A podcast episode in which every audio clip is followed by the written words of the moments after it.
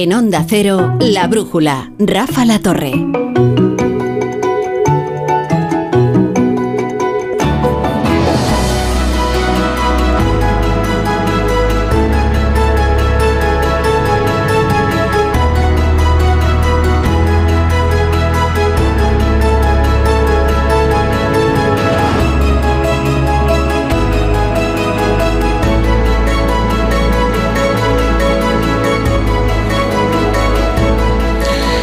Son las 9, son las 8 en Canarias y hace una, una noche espectacular en Pontevedra, pero una noche de no creer. Sobre todo si vives en ciudades como Bruselas, que eso sí que es mal tiempo de verdad, y no de Pontevedra, que se lleva solo la fama.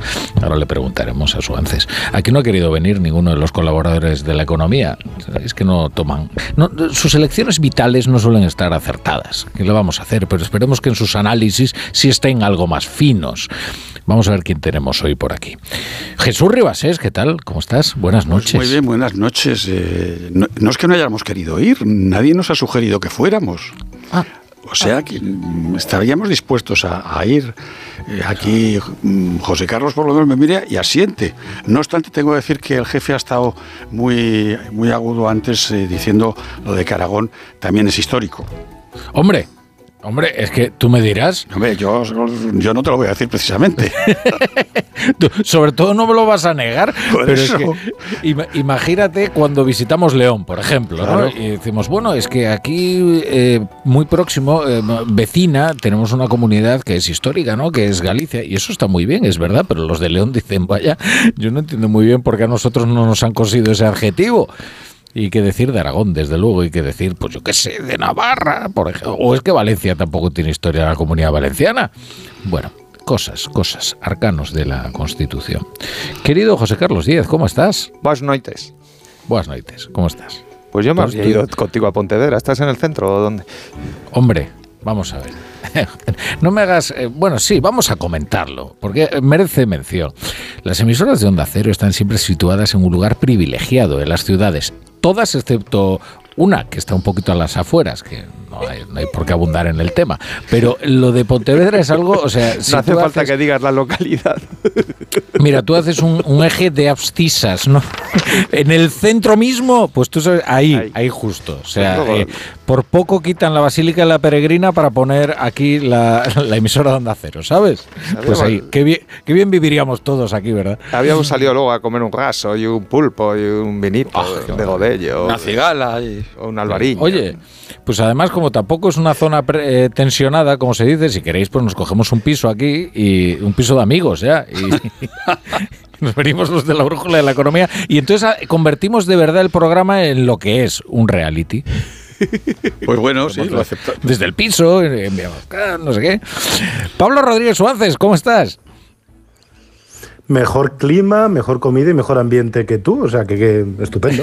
No, no, no. Si tú sabes perfectamente que eres el que más tienes que ganar con esta idea que acabo de proponer. Lo raro es que no estés haciendo ya las maletas. Hombre, vamos, por favor. Oye, luego voy a comentar una, noticia eh, mm, aparentemente gremial solo, pero muy curiosa, que acabas de compartir en Twitter y que me ha interesado mucho. Eh, y seguro que adivinas cuál es, antes de que lo diga. Sí, pero bueno, luego, luego, luego, porque ahora tenemos esperando a nuestro fijo entre los discontinuos, Ignacio Rodríguez Burgos, ¿qué tal? Muy bien, estupendamente, con mucha envidia. A mí sí que me hubiera gustado estar allí en Pontevedra. Bueno, que sepas que todo el mundo me pregunta por ti aquí, ¿de verdad? Pues nada, da, recuerdos para todos, que yo también les añoro y que y un abrazo. Porque Eso la verdad les digo es que se está muy bien por allí. Hombre, sí se está bien. No, ahora en serio, hace una noche que es espectacular, maravillosa, excepcional. Bueno, querido Ignacio, mirada cítrica. Pues lo primero que tengo que decir, Rafa, mm, es que soy yo y no un avatar creado por la inteligencia artificial. Y es que la inteligencia artificial ha roto otra barrera, la de la realidad visual, con Sora, una herramienta capaz de crear vídeos con una simple descripción verbal. Bien, esto es un escalón más, dicen los expertos, hacia la confusión entre la verdad y lo falso para algunos puede ser incluso el caos. Para Sam Altman, el mandamás de OpenAI, toda una oportunidad de negocio, pues precisamente Rafa ahora, ahora está en plena operación para levantar entre inversores internacionales entre 5 y 7 billones de dólares. Para hacernos una idea, más que el PIB de España y de Alemania juntas. Muchos, muchos millones de dólares están en juego con el desarrollo de la inteligencia artificial. El Producto Interior Bruto español no llega no llega ni siquiera sumando la inmensa deuda pública. Así es, porque España despidió 2023 con un nuevo récord de deuda pública, un billón 574 mil millones de euros. En relación al PIB disminuye tres puntos al 107%, pero en volumen la deuda pública española ha aumentado de nuevo, un 5% arriba. El ministro de Economía, Carlos Cuerpo, pues, ¿qué va a preferir? Pues prefiere quedarse con el vaso medio lleno. Y batiendo las expectativas, batiendo incluso nuestras previsiones para el final de año. Es el tercer año consecutivo en el que se baten estas previsiones de reducción de deuda. De hecho, estamos ya 17 puntos por debajo del pico que se alcanzó durante la pandemia debido, por supuesto, a la respuesta que hubo que dar para ayudar a empresas y a familias. Destaca sobremanera la seguridad social. El ministro José Luis Escrivá siempre ha defendido que las cuentas del sistema de protección mejoraban poco a poco, pero el dato del Banco de España de hoy revela que la deuda de la seguridad social engorda sin freno. Ha aumentado un 9,4% en el último en el último año. Marca récord, 116.000 millones de euros. Y aquí no hay marcha triunfal que valga aunque las, aunque las componga Sousa.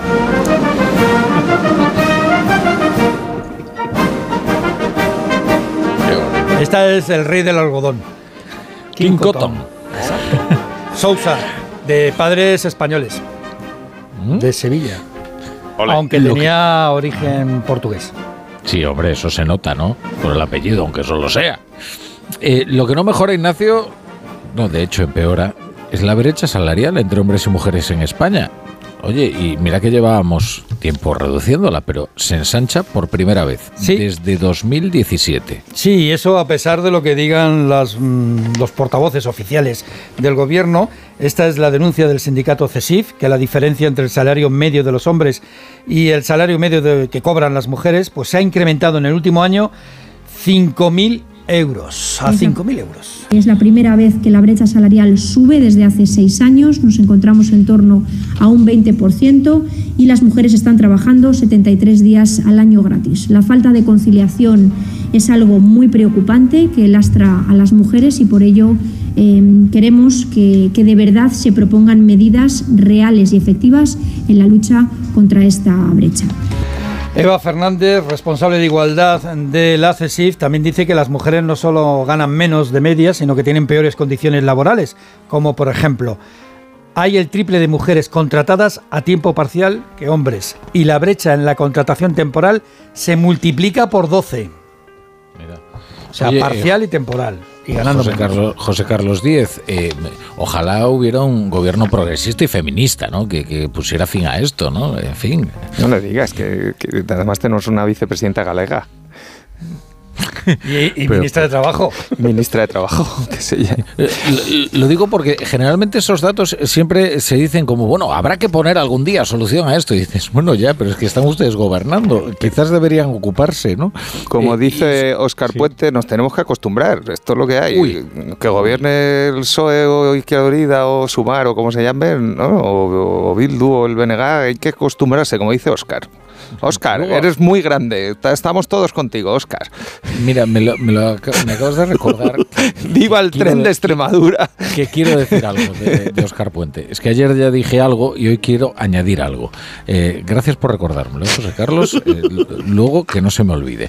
Eh, antes os cuento que una mujer, precisamente la presidenta de la Comisión Europea, Ursula von der Leyen, ha defendido hoy las subvenciones públicas a la industria de defensa ante el cariz que representan las amenazas rusas.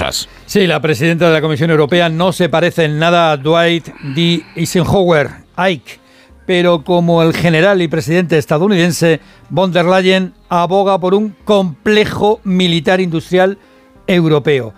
El mundo se ha vuelto más duro, ha manifestado von der Leyen en una entrevista en el Financial Times y quiere desarrollar una estrategia en la industria militar europea similar a la que Bruselas dice llevó a cabo con las vacunas contra la COVID o en las compras conjuntas de gas.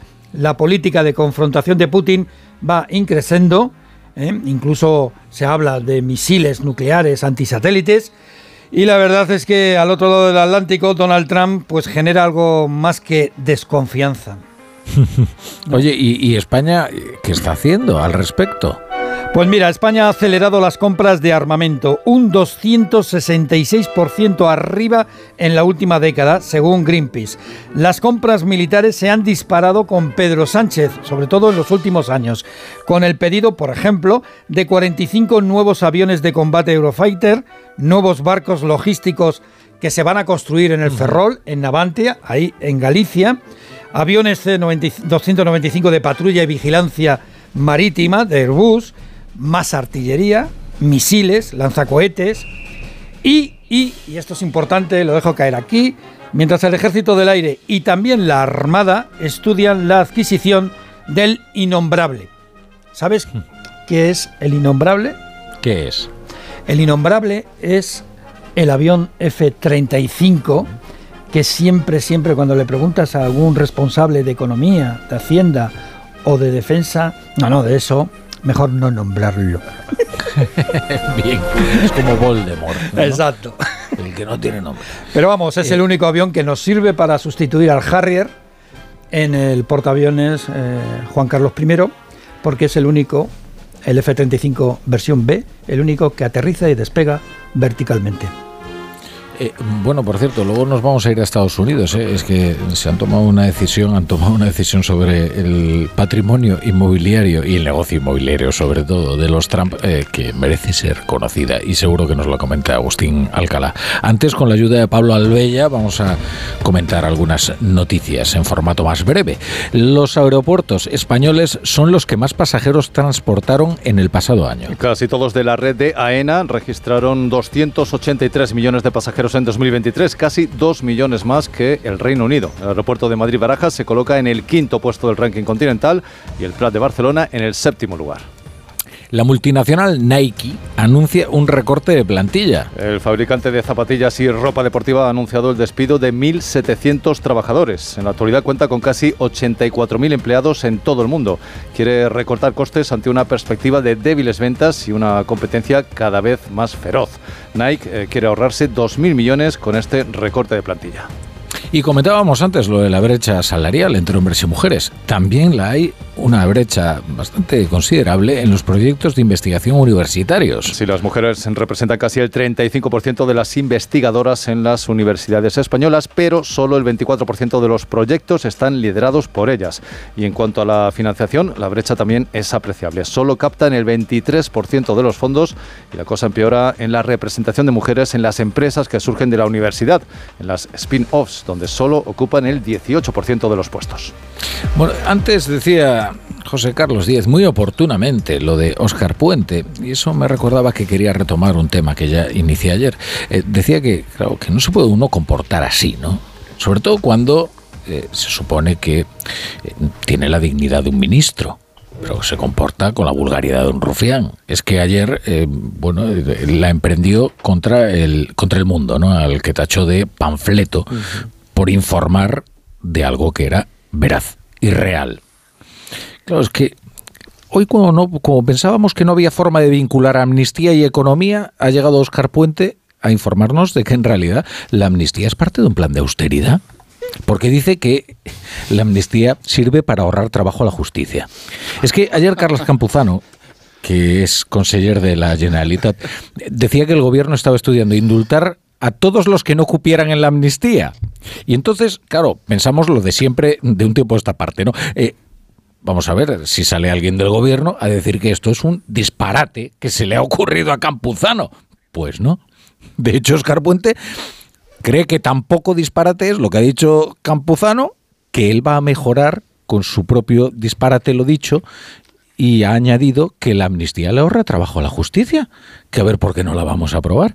Y luego ha hecho lo que acostumbra Oscar Puente, que es atacar a los periodistas que recogen sus palabras. Y la, ha emprendido esta vez con una periodista en Twitter, con una muy buena y rigurosa periodista de La Sexta, que es Inés García. Es que Oscar Puente es muy mal educado. Y en lugar de aceptar la crítica como corresponde, bueno, no ya la crítica, en lugar de aceptar la información, se dedique a insultar a los periódicos que la publican o a los periodistas que la recogen. Que yo creo que Oscar Puente a lo que está aspirando en realidad es a que le den una columna en el país. Y así ya poder entrecomillar él a quien le apetezca y, y zaherirlo con sus eh, invectivas. Bueno, Bueno, en lo tiene, lo tiene complicado. El país está fichando columnistas de mucho nivel, ¿eh? Tiene a Idafe y a todo. ¿eh? Allí está. Yo creo que tiene más complicado que. Mbappé para venir al Madrid, ¿eh? A eso me refiero. Digo, sale Sabater y entra Oscar Puente. Oye, No sé, algo así. Igualito. Pero mira, después de este, Oscar Puente es un atleta intelectual, ¿no? Ya le conocemos desde hace mucho tiempo y después de Montesquieu y Constant eh, ha llegado él, ¿no? A definir la, la división de poderes. Pero claro, este es el drama de España y pasa también en el PP, ¿eh? que es el drama. Antes había un poco de meritocracia en los partidos políticos, pero claro, Oscar Puente es un perdedor. O sea, los vallesoletanos le han echado a la calle. Entonces tenía dos opciones. Una, irse al sector privado, que es privado de chofer, privado de secretaria, privado del móvil del ministerio, privado de la visa. O dos, como él dijo, poner el culo en pompa y que Pedro Sánchez le haga con él lo que quiera. Entonces, bueno, pues ha elegido, pero es racional, ¿no? Los economistas hacemos análisis coste-beneficio. El drama es que haya un Pedro Sánchez que elija a esta serie de mediocres y no tenga gente br- brillante y gestionando la economía y el Ministerio de Fomento como debería. Pero bueno, es lo que tenemos, que vamos a hacer. La, la alternativa tampoco es mejor, Rafa. Es, es lo triste de este país. Bueno, siempre lo pueden fichar en acento, pero bueno, mientras tanto tenemos que soportarlo como ministro. No sé, en fin, yo creo que debería refinarse. Pero bueno, si queréis, si queréis añadir algo de esto. Bueno, que en atento pueden fichar a quien quieran, a mí me parece bien. O sea, no. Y además, ¿por qué no van a poder fichar a un político? Bueno, a, mí no, a mí no me parece mal, porque si también prohibimos que fichen a los políticos por ahí, pues ya conseguiremos, si ya estamos consiguiendo que no se quiera dedicar casi nadie a la política, porque es muy complicado, si encima de después de dedicarte a la política tampoco te puedes dedicar a nada, pues entonces ya es imposible. Con lo cual, ya sé que esto no gusta, pero, pero en fin. Además, es un experto en redes sociales. Bueno. No, y, y se lleva muy bien con los empresarios, le invitan a jugar al golf, le invitan a sus casas de campo en Doñana, le invitan a, bueno, ¿no? yo creo que de lobby haría un gran trabajo, Oscar, pero, pero bueno, es mejor tener, eh, eh, no estar en el sector privado, tener chofer, tener secretaria, la visa del ministerio y todos pagando, y encima nos insulta y da igual, ¿no? Ah, y los extremeños, pues que se aguanten, si llega el tren quemado, ¿cómo le vamos a poner un tren que no esté quemado a los extremeños? Y los, de, los del estrecho de Gibraltar, que hay narcotraficantes, ¿cómo vamos a hacer des- des- desdoblar la línea de Bobadilla, que son 40 kilómetros y vale 10 millones de euros? Oscar, que se aguanten también los del estrecho y que siga el narco allí operando y que los chavales no tengan desarrollo económico. Tú, Oscar, a lo tuyo, a jugar el golf y a lo tuyo, que es lo tuyo, que te diviertes con tus amigos empresarios que te dejan el Mercedes y esas cosas. Está muy bien. Bueno, me dejéis poner unos consejitos, ¿verdad? Para la audiencia, siempre muy útiles, ¿no? Como todos los que ponemos aquí en Onda Cero.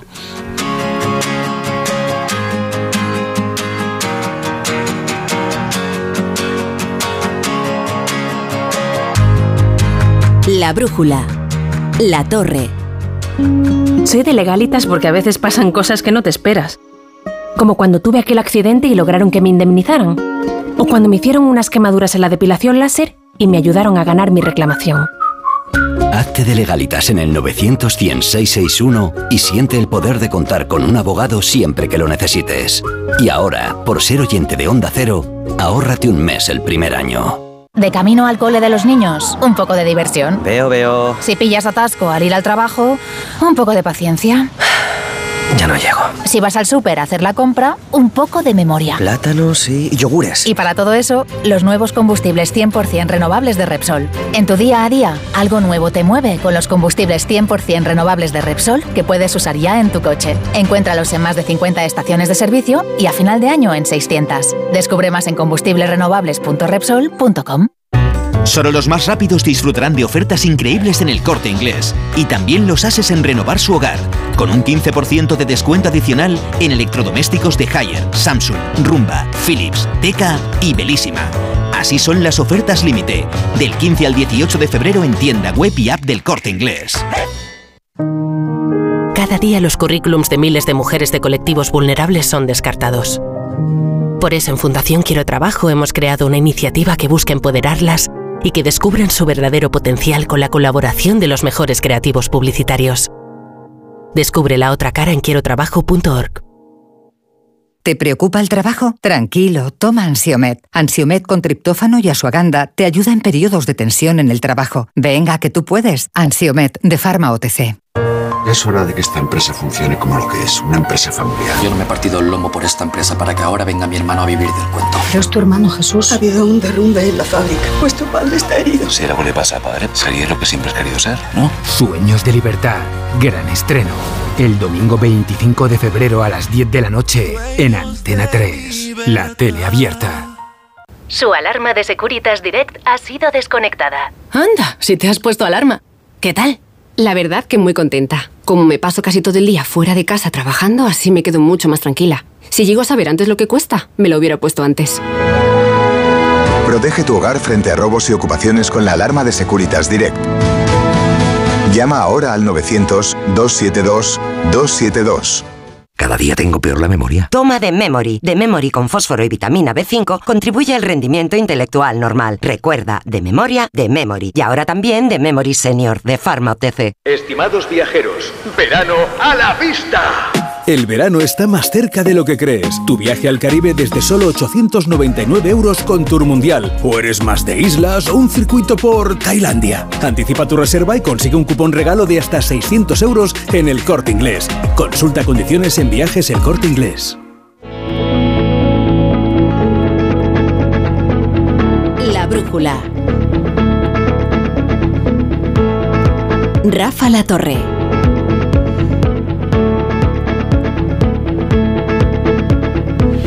Estamos en la brújula de la economía con Jesús Ribas, con José Carlos Díez, con Pablo Rodríguez Suárez, con nuestro fijo entre los discontinuos, Ignacio Rodríguez Burgos, y vamos a sumar a esta conversación la voz de nuestro corresponsal en Estados Unidos, Agustín Alcalá, porque Donald Trump ha recibido el fallo del juez en el caso del fraude civil. Y, caray, es una multa considerable, ¿eh? 355 millones de dólares, ¿no? Agustín Alcalá, ¿qué tal? Eh, buenas noches.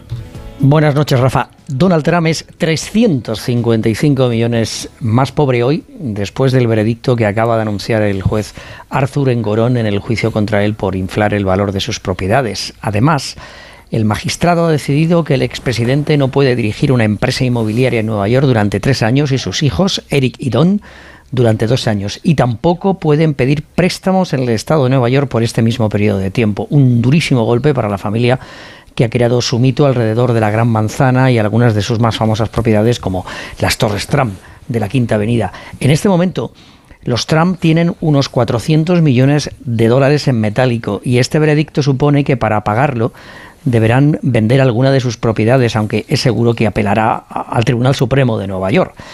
Y durante el periodo de apelación, Rafa, deberán poner en un fondo parte de esta multa con un interés anual de al menos un 9% hasta que la apelación finalice. Recordemos que este era un juicio civil y que ni Trump padre ni sus hijos corrían peligro de ir a la cárcel por cometer este fraude. En este momento, la fortuna de la familia es de unos 3.000 millones de dólares, aunque él exagera y dice que vale unos 8.000 millones, pero en realidad parece que es de 3.000 millones.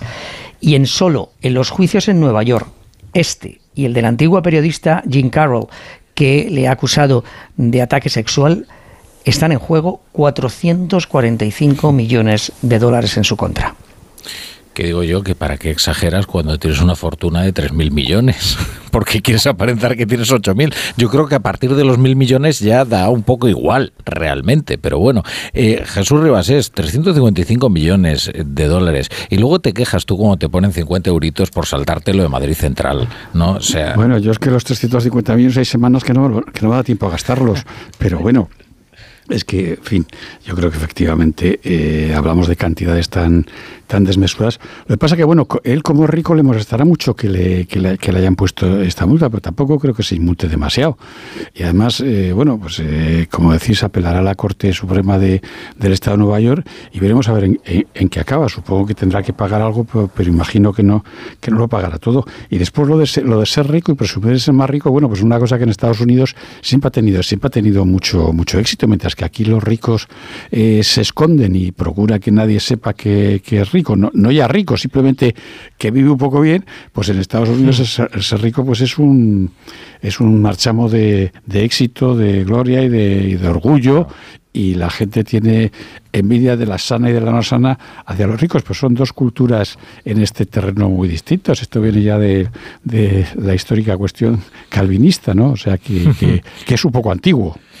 Bueno, con quien tiene una guerra eh, Donald Trump es, con The New York Times, es una guerra declarada, abierta. Eh, antes decía que Pablo Rodríguez Suárez había tuiteado una historia que yo creo que es muy interesante y que tiene que ver con The Morning, que es eh, la newsletter del New York Times. Claro, es un éxito tal que provoca muchas peleas, ¿no, Pablo? Fíjate, es, todos estamos acostumbrados ahora a que los medios ofrezcamos newsletter pero The Morning em, tiene 5 millones, 5 millones de lectores. 5 millones no que estén suscritos, sino que abren cada mañana el resumen de noticias em, del New York Times, un periódico que tiene 10 millones de suscriptores, buena parte o la mayoría em, digitales, que tiene una plantilla descomunal. Yo creo que los, oyentes no se pueden hacer a la idea de, las dimensiones de las que estamos hablando. Yo ahora mira, no sabría decir, pero no creo que el periódico más grande de España tenga más de 200, 300 personas.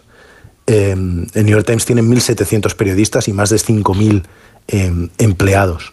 Eh, entonces, esta forma Voy a dar un dato más que yo creo que es significativo. Cuando hace tres o cuatro años el New York Times contrató a, un nuevo crítico de medios, un crítico de medios de verdad, que hace crítica de los medios y hace periodismo, em, venía de BuzzFeed Hmm. Su primera columna fue muy célebre porque, bueno, pues para sentar un poco cátedra y recordar el espíritu del gran crítico de medios que había tenido en la década precedente el, New York Times, que era David Carr, que era una figura en hmm. sí mismo, una institución, un tío que, que sabía imponerse a las empresas.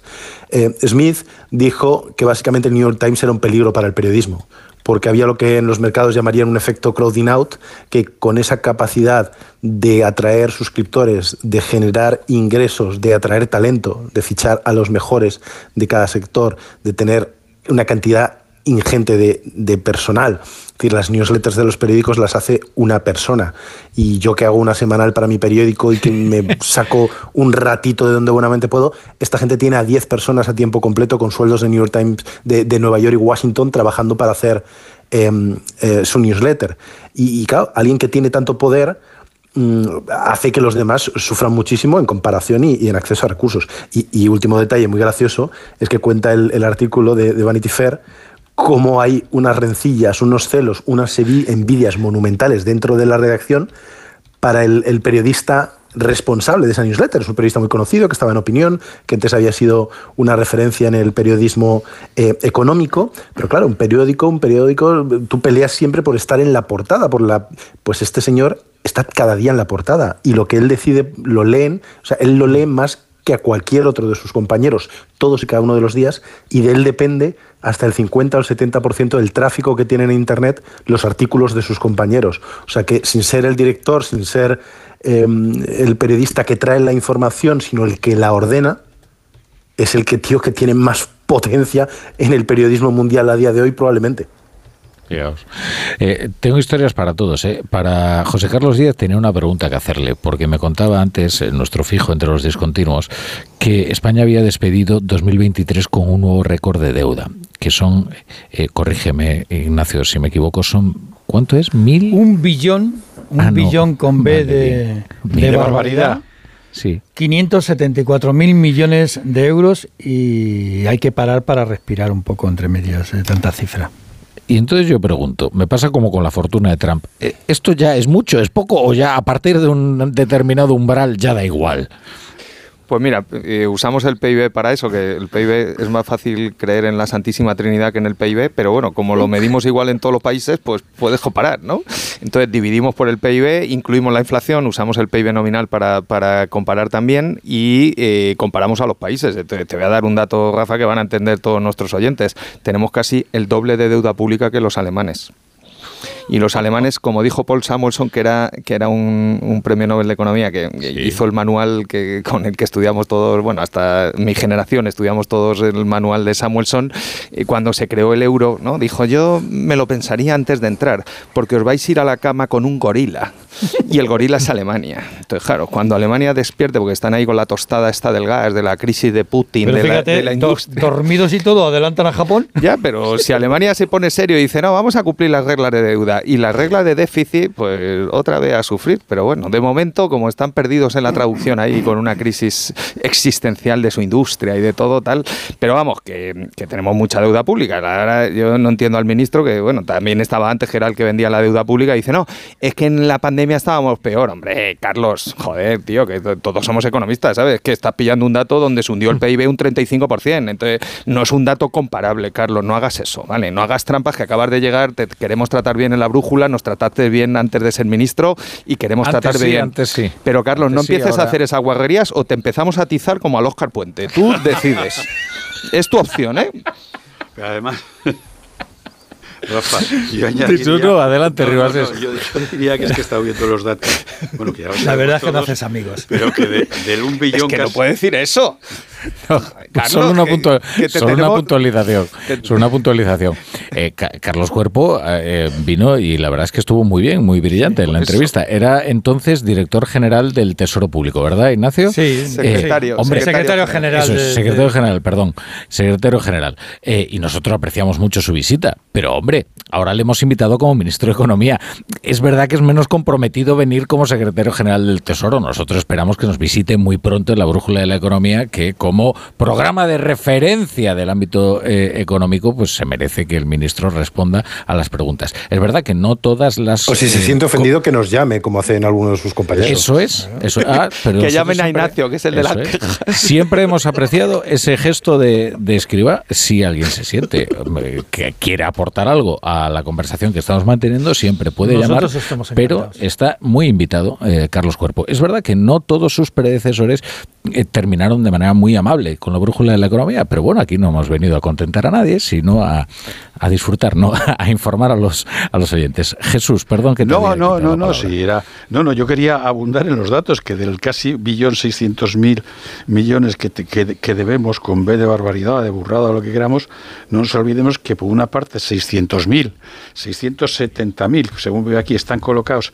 por ahí en el extranjero, es decir, que dependemos de, de eso que llaman los mercados, de los inversores internacionales, y 400, casi 430.000 están en el Banco Central Europeo, es decir, que los ha comprado, que los ha comprado el Banco Central Europeo, con lo cual, en el, y que además este año tenemos que refinanciar otra vez 250.000, con unos tipos de interés que, como sabemos, han llegado a, los máximos desde el año 2011 al 3,70 y tantos por ciento, cuando hay que refinanciar este año 80.000 millones que, se, que nos dieron gratis en su momento, y este año va a haber que pagar un 3 y pico por ciento. Es decir, que los que dicen que esto de la deuda, pues que no importa mucho, pues bueno, pues que, que- que se lo hagan mirar, ¿no? Porque mira, es solo que... el dato porque- que ha dado Rafa de 250.000 millones de emisión al año, eh, entre 50 semanas que tiene el año, son 5.000 millones a la semana. Creo que eso es el presupuesto de la Comunidad de Madrid, ¿no? Así, verdad por, que- por dar un dato así que la gente entienda. Entonces, que, que vivimos a crédito y que cada semana tenemos que emitir todo lo que se gasta la Comunidad de Madrid en todo el año en sanidad, en educación, en carreteras, en dependencia, todo en una semana. Pues te dejan dos o tres semanitas sin emitir, como le pasó a Rajoy en el 2012, y te da ya tendinitis en el esfínter, ¿sabes? ¿no? O sea que a Pedro Sánchez se le quita ya todo la- el maquillaje, deja de jugar al básquet y empieza a centrarse y a gestionar, que es lo que tiene que hacer. o, o el día que o el día que el Banco Central Europeo empieza a comprar menos, ¿no? Porque, Exacto, bueno, que ya la está, clave ¿no? es el Banco Central Europeo. está, ¿no? Porque es decir, dices- dependes de, de- de un consejo del Banco Central Europeo, de Lagarde, y cualquier día pues dice, "Oye, hasta aquí hemos llegado, ya no volvemos a comprar más y bueno, ahora mismo ya, por ejemplo, pues lo que están haciendo es refinanciar, ¿no? Eh, y bueno, ¿y por qué tuvo que comprar el Banco Central Europeo esa cantidad tan ingente de deuda pública? Porque nadie la compraba. Ahí estamos. Claro. Claro. Es el mercado. Pablo, no sé si quieres aportar algo a esto. No, no, nada más. Veo que la conversación esta va a acabar en algún momento en los tribunales, así que prefiero abstenerme. Mejor echarte un lado. Pero te- Oye, pues te entonces- llamaremos como cómplice. Siempre, siempre puedes decir algo de tu padre, ¿eh? De la Eso sí que va a acabar en los tribunales. Claro, ten cuidado, que esto termina en asesinato. Eh, oye, Pablo, eh, te quería hacer una pregunta sobre Sora. Eh, ¿Has podido ver algo de lo que de lo que hace esta, no, no sé cómo llamarlo, ¿no? Pero esta inteligencia artificial, ¿no? Es que he visto algunas algunos vídeos y es espect- es que es como un rodaje de cine. Es increíble, sí, sí, lo vamos. Es lo único a lo que me pude dedicar desde toda la noche de ayer. Em, yo creo que me ha impresionado más que cuando salen los, los modelos fundacionales, cuando sale chat GTP, o por lo menos casi al mismo nivel, porque bueno, al final yo me gano la vida con, con las palabras, pero diría que precisamente por eso esto me ha impresionado toda, todavía más. Había un hay un artículo muy interesante hoy en, mi periódico de alguien em, del mundo de la inteligencia artificial, o sea, que tiene una empresa, es el, em, el, dueño, el consejero legal responsable em, de, una de ellas, que se llama Xavi Uribe, y que yo creo que hacía un análisis que estaba muy bien, que decía que bueno, que las máquinas ya comprenden, razonan y tienen creatividad, y que tenemos que abandonar el paradigma el que, con el que estábamos analizándolo hasta la hora.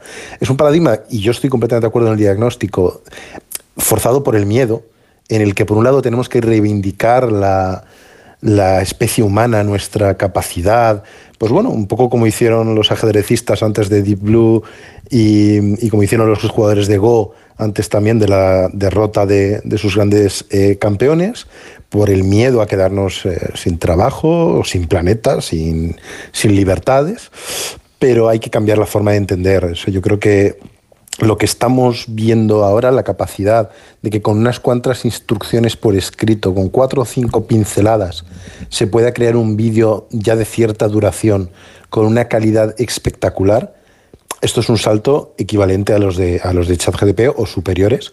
Es un desafío para mm, todo lo que tiene que ver con la realidad y nuestra percepción de la realidad y, es el gran desafío de las, de las democracias en, los próximos 5 o 10 años, todo lo que hmm. tiene que ver con los deepfakes y la interpretación de, la realidad, porque ya lo hemos visto, lo que simplemente con el, la tergiversación de los hechos y de las palabras han logrado políticos o están logrando políticos eh, de todo el planeta, no hay que irse ni a Washington, ni a Filipinas, ni a Moscú, lo vemos cada día en el Consejo de Ministros eh, también.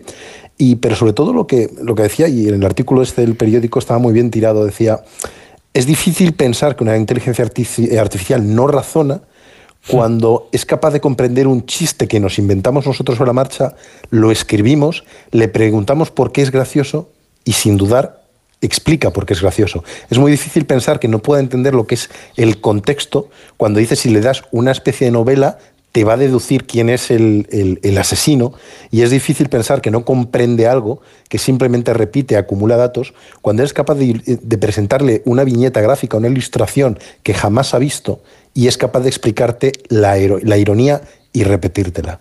Así que mm. estamos ante un desafío que las cantidades, lo que ha dicho antes eh, Ignacio, la cantidad que estaba pidiendo Alman, inteligencia artificial, billones de euros con B europeos, con trillones de los americanos, la capacidad que tiene esto desafía nuestra comprensión y por eso yo creo que lo estamos haciendo como si fuera una cosita más y no lo es. Mm. No, no lo es. Además, eh, aquí se abren unos debates increíbles, aparte de la ética, porque se va a ver, ya está viendo suplantaciones ¿eh? de, personas, de personas reales, eh, con suplantaciones de, de, posturas y de, bueno, pues posturas pornográficas de algunas famosas. Por ejemplo, pues ha pasado con Taylor Swift antes de que saliera mm. este programa, o sea, antes de que saliera lo de ahora. Pero además, yo me hago esta pregunta.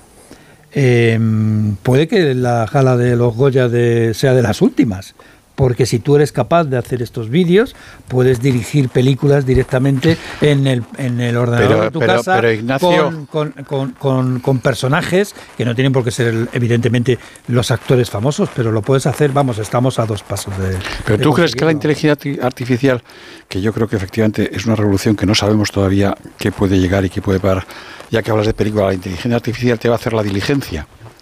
Te, te, va a hacer Barry, Barry Lyndon, te va a hacer el padrino. No lo sé, pero lo que sí sé es que tú puedes llevar una novela, una novela explicándoselo a la inteligencia artificial. Quiero esta novela, eh, se lo explicas y mm, dentro de unos años, no te digo ahora, eh, pero no te estoy diciendo dentro de muchos años, te estoy diciendo de cinco años. Mm, ya veremos. Yo es, que, yo es que ayer, yo es que ayer a, la luz de todo esto hice, una prueba muy primitiva con el chat GPT este que tenía. No, lo mismo. No, ya lo sé, pero bueno, que hice una prueba muy primitiva. Digo, a ver qué pasa. Escribí, escribí un texto muy sencillito y le dije que me lo pusiera en romance. Bueno, en un romance de en verso, en verso. Bueno, lo que salió fue una cosa que, que rimaba tal, no sé qué, pero bueno, pero aquello no, te- no había por dónde No, cogerlo. de todas maneras te diré, eh, Jesús, que eh, lo que- al menos lo que yo he visto es de un gusto extraordinario y utilizo la palabra eh, muy conscientemente, ¿eh? es decir, que da de verdad la sensación de que hay atributos humanos, o sea, porque es una planificación narrativa, como es el Sí, cine, sí, no, no, vamos a ver, ser, sí, no digo por que- ejemplo, la elección de la posición de la cámara, de cómo viaja, de eh, En el tren, es- por ejemplo, la imagen del tren es algo a, través fabuloso. De, de- a través de los cristales del vagón. Eh, cómo consigues hacer los reflejos y cómo consigues que la- el, el rostro eh, genere ciertas emociones. Por ejemplo, la fiesta, hay un trozo de, los vídeos que hemos estado viendo donde se ve una fiesta de cumpleaños de una señora mayor. Evidentemente, esa, esa señora logra transmitir la emoción de una fiesta de cumpleaños. Eh, a, a mí esto me preocupa, pero lo que más me preocupa es algo que lo que decía Pablo, ¿no? que eh, todo lo que tiene que ver con la desinformación. Eh, dice, dicen, pero claro, esto se va a prohibir. Eh, utilizar la cara y los rostros de gente famosa, pero no lo vas a prohibir. Eso es una tontería. Si eso en el momento que esté en la calle, mm, lo hemos visto, hemos visto anuncios. Bueno, una cosa de es que lo hagan visto y otro que se pueda comercializar. Claro, es que ahí van a tener un problema de derechos de imagen y de autor muy importante, ¿no? De hecho, algunas actrices ya han puesto demandas importantes y- Efectivamente. Y, las pueden ganar, ¿no? Pero bueno, por centrar un poco, que yo, yo creo que, a ver, que puede avanzar, esto está empezando y vamos a ver cómo va y, y puede ir evolucionando el propio ChatGPT y todos estos procesos, ¿no? Pero hacer una prueba, eh, Rafa, pídele una mirada crítica al ChatGPT y otra al fijo de entre los discontinuos y elige, ¿sabes? Que Yo no- ya seré discontinuo. bueno, vale, ya te digo yo que yo cojo la de Ignacio seguro, ¿vale? Es que lo del Sí. chat GPT es más aburrido que... que, que, que es verdad, que es verdad, Vale, eh, eh, vale. José Carlos, que es verdad que todavía hay un, un valle inquietante, ¿no? Digamos que todavía Dos. eh, no eres. Pero no- ¿por qué no- no discutir llegas- si podemos hacer la prueba realmente? Haz la prueba y mañana decidimos cuál nos gusta más. Bueno, ya te lo digo, Cuidado. te lo digo yo. ya Cuidado, Ignacio, yo. cuidado. No, yo no tengo ningún problema. ¿eh? Primero no está, está capado para temas de actualidad, ¿no? No te saca temas de hoy, ¿no? Claro, el, el chat GPT, otras, otras ya están usando fuentes más Hay más otras recientes. inteligencias artificiales Pero- mucho más avanzadas. Sí, vale, pero bueno, y dos, segundo, vamos a hacer el análisis económico, ¿vale? Esto mismo que estáis diciendo se diría de los cuadros cuando salió la fotografía. Y hay gente que sigue pintando cuadros, como Sí. dice Jesús, ¿vale? Y va a haber gente que siga haciendo películas de cine. Las películas de cine, desde hace 30 o 40 años, llevan un nivel tecnológico altísimo. Mm. No tiene nada que ver las películas que hace Disney hoy con las originales. De hecho, está haciendo remakes con tecnología y recuperando Mm. cosas que no pudo sacar y que las está usando ahora con, con tecnología. Dos, cuando tú miras el impacto sobre el empleo en los países que están liderando la inteligencia artificial, qué casualidad, están todos en el pleno empleo. Qué casualidad. ¿Por qué? Porque cuando tienes escasez de la mano de obra y el precio del salario sube, la rentabilidad del coste de oportunidad de meter capital y tecnología es más barata. Entonces, no es casual. ¿Vale? Son países donde eh, van a una degradación demográfica de, de personas altamente cualificadas que hay que empezar a cubrir, ¿no? incluido China. Y tres, ¿no? el problema, va a haber perdedores, por supuesto que sí, dentro de esos países que hay que cuidar, ¿no? va a haber que hacer políticas activas de empleo y de reciclaje de trabajadores. El problema lo tiene España o países que tienen una tasa de paro alta, Y porque que a ti te una pega escasa inversión tecnológica. bueno, y, y como sacó el BVA la semana pasada, que es de lo que debería hablar el señor Oscar Puente, que es tú tu ministerio, Oscar, ¿no? O sea, lo que sacó el la semana pasada de la formación bruta de capital fijo es tu ministerio, Oscar. Entonces, déjate de trenes y de hacer doctrina constitucional y ponte a currar, tío. ¿eh? Eh, llevas sin ejecutar obra pública, ni con Next Generation, ni para la próxima generación, ni para esta. Ponte a ejecutar obra pública. O sea, lleva ya el tren a Algeciras y acaba con el narco, coño, y ponte a, a crear trabajo en Cádiz. Joder, que es lo que tienes que hacer. ¿eh? Y, darle, y darles oportunidades. Pero, y esto eh, no es inteligencia artificial. si no, ha salido así. si, si no, el problema va- va- lo vamos a tener países que tenemos tasas de paro alto, porque, eh, Bueno. entre otras cosas, porque eh, esto sabe más Pablo en Bruselas y nosotros en España estamos liderando esta estupidez humana, ¿no? Los europeos hemos decidido prohibir el uso de los datos a las empresas. Entonces, claro, si la materia prima de la inteligencia artificial son los datos y tú prohíbes usar la materia prima, pues ¿qué le va a pasar a Europa en la nueva revolución de la inteligencia artificial? Pues que dentro de 20 años tendremos que mirar a los, a los estadounidenses países con catalejos. O sea, ahora la renta por habitante se ha alejado. Dentro de 20 años, ¿no? Como siga la von der Leyen y toda esta chorrada que hay en Europa, el Pedro Sánchez jugando al básquet y toda esta panda que tenemos aquí gobernando, pues seremos, pues seremos un, un parque temático para que vengan la gente con dinero a ver, ay, qué bonito el románico, el que no se cae de Castilla y León. Yo, yo te diré que antes de la mirada cítrica lo que le voy a pedir al chat GPT es, por favor, hazme una de estas diatribas de cuando se desencadena José Carlos X y, y dirigida, por supuesto, interpelando, ¿no? O sea, que es el estilo de la casa. Eso nunca lo va a conseguir. ¿eh? Nunca, nunca, yo- GPT. Nunca. Bueno, queridos, eh, os voy a despedir ya. Eh, me voy a dedicar a hablar de otras cosas, pero como siempre he pasado un muy buen rato con vosotros. Eh, os espero aquí para el- la idea que os decía al principio, ¿vale? Dino- dinos Eh, dónde vas a ir a cenar, Rafa. Sí, sí, venga. los marisquitos, Ah. a ver. Tómate un vinito a nuestra Lo tiene- salud, Rafa. Lo tiene en secreto. Un albariño. Voy a cenar en casa, hombre. que estoy Ah, aquí con la bueno. familia, por bueno, favor. pero eso también, también será un, un banquete. Que yo soy de aquí, pero vamos a... Bueno, que voy mirando piso, ¿vale? Vale. Aquí, eh, ¿qué, qué- qué preferís? ¿En la zona vieja o, bueno, cerca de la herrería? Y ahí ya... Pues, Buen el buen bueu. Venga, Viquiños, José Carlos viquiños, Jesús viquiños. Ribasés, Buenas noches. eh, Suances, eh, Ignacio Rodríguez, viquiños para todos, venga. ¡Hala! ¡Hasta luego!